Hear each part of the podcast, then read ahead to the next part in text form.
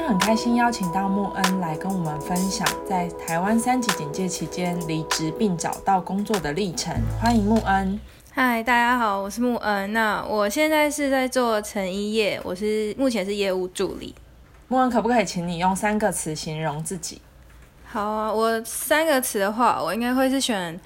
开朗、乐观跟认真吧。就是在我自己有兴趣的事情上，我会非常认真的去研究。是，那莫恩可不可以跟我们分享一下你的呃求学的背景，还有过去的工作经历？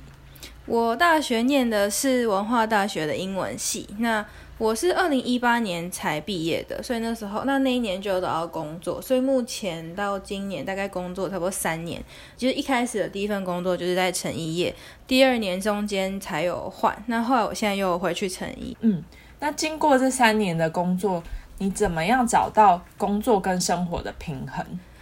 我觉得就是自己的时间要。控制吧，因为其实新鲜人很容易遇到，就是一开始会想说先全力在工作上，然后就会不停加班。可是其实这样加班完回家自己都很累，就回家就只想躺平耍废。那其实最好还是可以留一些时间给自己，就是不要加班加的那么频繁跟严重。那回家就可以有自己的时间做自己可能有兴趣的事情。嗯，那莫恩你其实有很多兴趣可以跟。大家分享一下你下班的生活吗？就是其实我对五颜六色的东西很有兴趣，所以我就会比如说会去学，就是做光疗，自己帮自己做光疗，或者是做一些手工皂，还有我也会收集彩妆跟保养品，就是就是五颜六色的东西这样子。那另外我们家因为有养，一直以来都有养宠物，回家也就是在照顾宠物啊，或者是陪他们玩。那在成衣业其实也是各种五颜六色的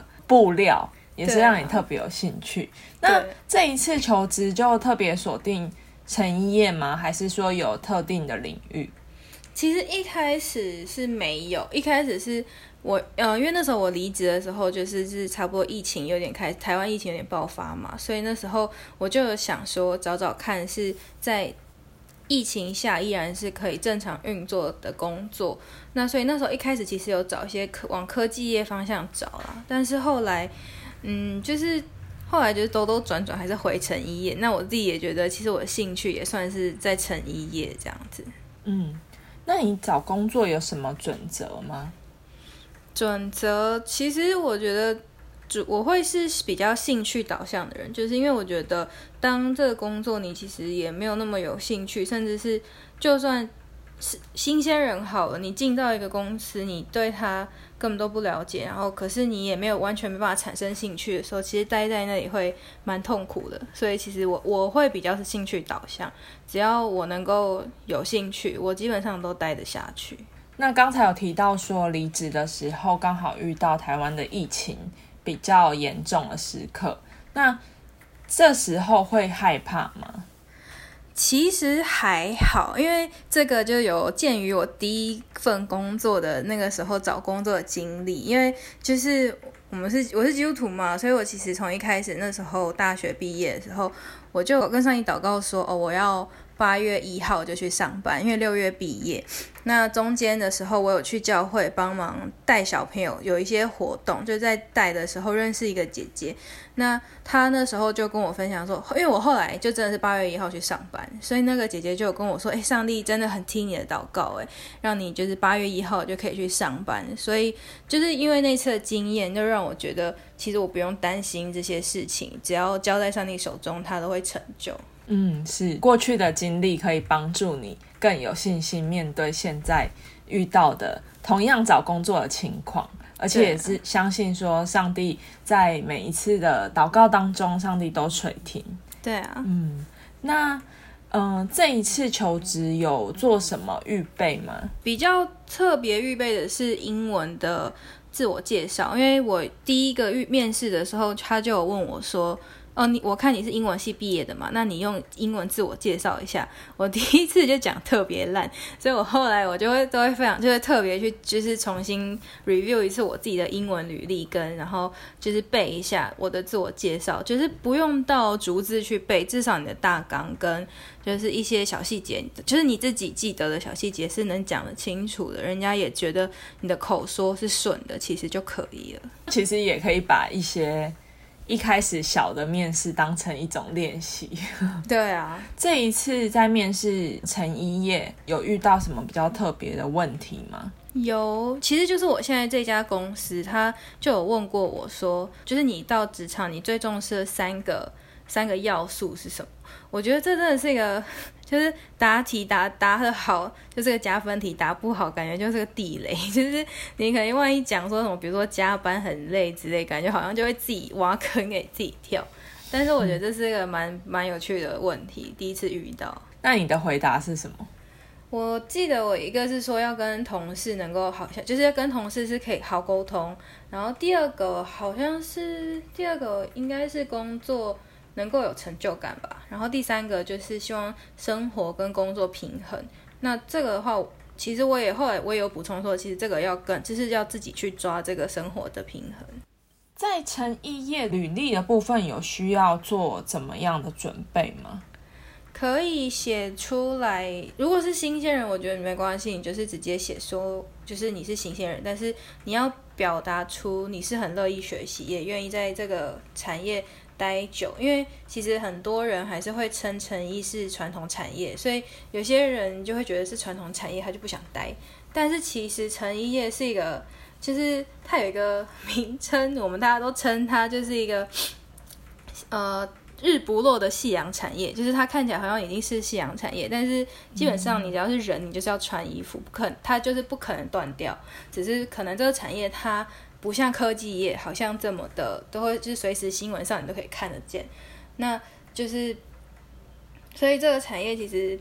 你要待下去的话，其实它可以待很久。像我知道几个在，就是我的有几个同事都在里面已经待五到十年有了。那你要准备，那如果你是有本身是有经验、有成衣经验的人，想要再找成衣工作的话，你就是可以最好是你可以把它的流程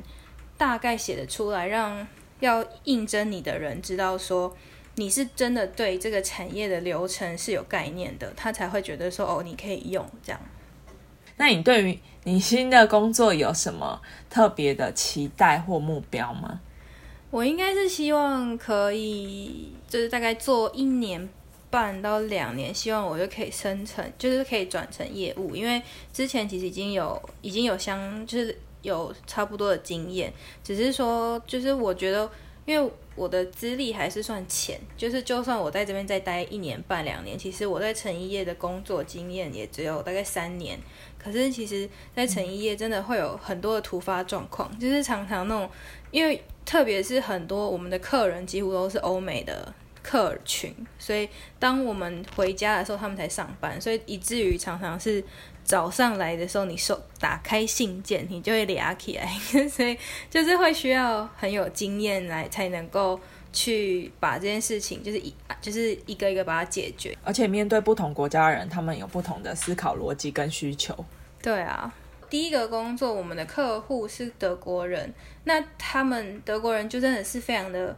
按部就班的给东西，那他给的东西也会非常的有有条理、有顺序。我就觉得他给的东西是。很清楚、简单明了，就是你基本上看了他，比如说他给的订单好了，他的所有的资料就会都在那张订单里面，而不是你可能要从其他的信件里面捞资料出来。那但是我现在的这个公司，他的客户就是美国人，那我就觉得他非常的 freestyle，就是 什么东西可能就是给你一个 Excel 表，然后给你一个什么什么表，甚至有时候他只给你一个截图，但是就告诉你这个是订单。我就会觉得这跟前面那个德国客人也差太多，就是他，我真的觉得那个每个国家的人的个性真的会很明显，在他们的工作工作的行就是事情上。那再加上我们哦，不过还有我们那时候还有遇过，就是我第一间公司，我们别组的他们是做毛衣，他们的客户是日本人。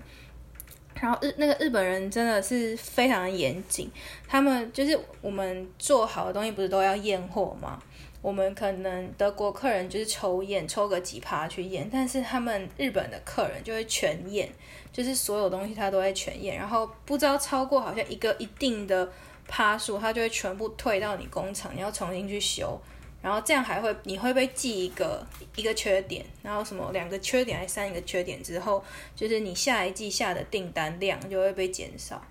就是每一个就会发现真的。在工作遇到客不同国家客户的时候，他们的我觉得是族群特性会非常的明显，就是 那个差异性很落，就是落差真的很大，真的差好多，就是有那么 freestyle，也有这种每一个都要验的。对啊，对，那其实在这个工作，我觉得 EQ 也好重要，因为你要跟各国的人有不同的相处，然后要磨合，对，还有沟通能力跟。语言能力也非常的重要，是吗？对啊，因为像我们，其实我们虽然说只是一个，我们的名称是叫跟单业务，可是其实我们会面对到的族人，就怎么讲，算是族群吗？就是会非常多，比如说对上就是要对客人，对客人对自己的上司，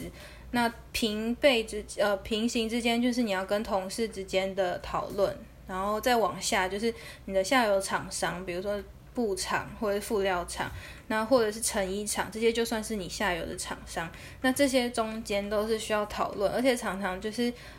大家会有意见相左的时候，那怎么样折就是大家讨论到一个最终折中的办法，其实是很需要时间跟需要沟通能力的。呃，语言能力也很重要。你们的信件应该都是英文吧？哦，对啊，因为我们的客人是外国人嘛，所以我们其实。就会是信整个信件其实都是英文的哦，所以其实要进来成衣会需要习惯的是，你常常你的客户只要不是台湾人，或者是只要不是大陆人，你通常你的信件就会全部都是英文的，然后就是不能害怕英文。有些人其实会可能看到一篇文章都是英文，他心里就会先害怕。但是其实如果你要来成衣工作，就是你真的不能怕，因为你的东西就是打开。就是客人，比如说客人给你的信件，打开就是全英文；他给你的档案打开也是全英文。然后你去他的网站也是全英文。所以，那甚至你跟工厂，比如说我们的工厂的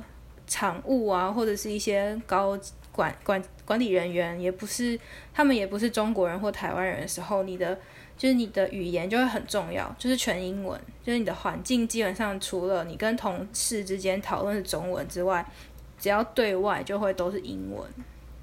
想要进成业的朋友，语言能力非常重要哦。对对啊，这种也不要怕啦，就是不要怕说讲错。反正有时候你只要讲的，你要让人家听得懂、看得懂，基本上你就可以沟通就好，也不要太害怕。你可不可以给想要进成衣业的朋友一些建议？首先，第一个就是你真的不要，就是特别很多。服装系毕业的人会对成衣有很大的憧憬，觉得哦，我进来可以设计衣服，我可以就是做一些好像一些梦想中的事。可是我真的觉得，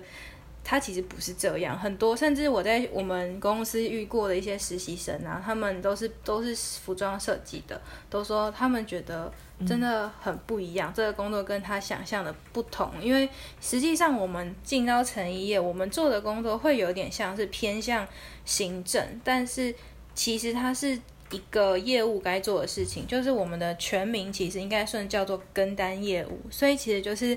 当客人或者是我们的设计部门把衣服设计出来之后，你是要让这个衣服能够成为商品被卖的中间那一段过程的跟单业务。所以其实很多东西会有点偏向比较是文文书的作业，就是客人有什么要求，或者是他做了一些设计。变动，那你就要想到联想到说这些东西它会影响到你这个要成为商品之中的什么要素？比如说像我们有时候客人他跟你说他要加一件内里，衣服的内里好了，可能它就会影响到比如说你的洗标啊，或者是你的一些测试，就是它其实就会真的很像是文书的作业，而不是这么的设计的东西。所以其实从布料然后到呃制作过程，然后到最后是可以在架上贩卖的，这个过程是非常的漫长的，而且每一个环节都有需要注意的。那非常谢谢木恩今天跟我们分享你在找工作的历程跟成一业的一些有趣的事情，嗯，然后也可以成为许多想要进成一业的朋友的帮助。那也祝福木恩，就是新的工作可以达到你的目标，然后在当中也很很棒的学习。谢谢，好，谢谢木恩，谢谢那今天的节目就到这边。